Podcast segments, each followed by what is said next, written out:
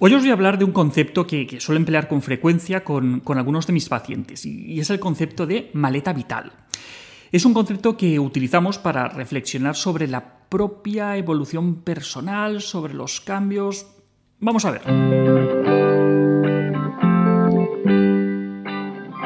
Lo de enfocar la vida como, un viaje es, un símil que, ya lo sé, que, está más que sobao. Pero si se utiliza con tanta frecuencia es precisamente porque es bastante acertado. Desde que nacemos emprendemos un viaje que nos va llevando por distintos lugares. Algunos más interesantes, otros más bonitos, otros menos, unos más fáciles, otros más difíciles. Y ese viaje, nos guste o no, pues todos sabemos perfectamente dónde nos lleva. Jorge Manrique lo, expresó perfectamente en las coplas a, la muerte de su padre, cuando decía lo de eso que, que nuestras vidas son los ríos que, van a dar a la mar, que, es el morir, ¿vale? Pero bueno, eh, no nos centremos ahora en el final, volvamos al camino. En este viaje todos llevamos un, equipaje vital con el que nos vamos enfrentando a los distintos retos que se nos ponen por delante. Pero ese equipaje necesariamente va a ser distinto en función del destino al que pretendamos ir. No, vamos a llevar la misma maleta si nos vamos al Caribe que si nos vamos al Polo Norte. Y no vamos a llevar lo mismo a un viaje de negocios que a uno de, ocio. En invierno o en verano, solos o acompañados, vamos, que este equipaje es cambiante. Y esto nos deja algunos problemas. El primero, que no podemos llevar siempre encima todo lo que necesitamos. Tenemos que elegir. Y el segundo problema, pues que hay que cambiar de maleta entre viajes. Pero muchas veces nos cuesta deshacernos del lastre, de ese equipaje que, no necesitamos. Pero es que si no lo hacemos, no podemos hacernos con el material que necesitamos para la siguiente aventura. E iremos arrastrando un equipaje que es viejo, inútil y obsoleto. Vamos, que ese bañador puede ser muy bonito y puedes estar muy apegado a él, pero estando en Siberia te va a servir de muy poco. Pues bien, la vida funciona del mismo modo. En cada etapa, en cada momento, ponemos en marcha unas determinadas estrategias que en ese momento pueden ser las más adecuadas y, nos pueden ayudar a superar una situación concreta. Esto es, por ejemplo, lo que algunos llaman mecanismos de defensa.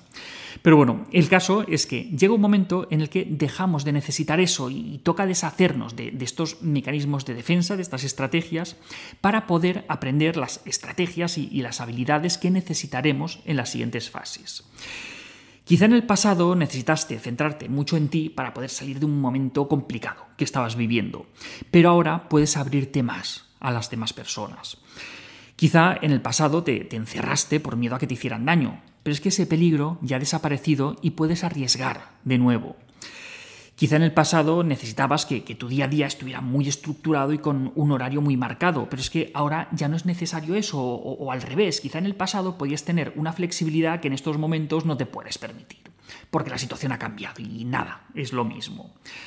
Todo esto lo podemos ver con mucha claridad también en los niños en función del momento del desarrollo en el que se encuentren, tienen distintas necesidades y, el trato que les vamos a dar pues, tiene que ir de la mano con esas necesidades cambiantes. Por ejemplo, un bebé necesita mucho contacto físico, que le tengan en brazos constantemente, una protección absoluta, pero ese bebé va a crecer y poco a poco esa necesidad de contacto constante va a dar paso a la necesidad de explorar y de alejarse de sus padres. Necesitará experimentar con el entorno, descubrir lo que, lo que hay alrededor y tenemos que darle esa oportunidad.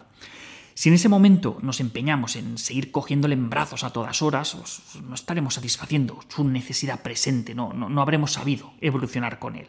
Entonces, ¿cuál es tu maleta vital? ¿Qué es eso? ¿Qué, arrastras del pasado que, que en otro momento te ayuda a avanzar, pero que ahora te supone un lastre?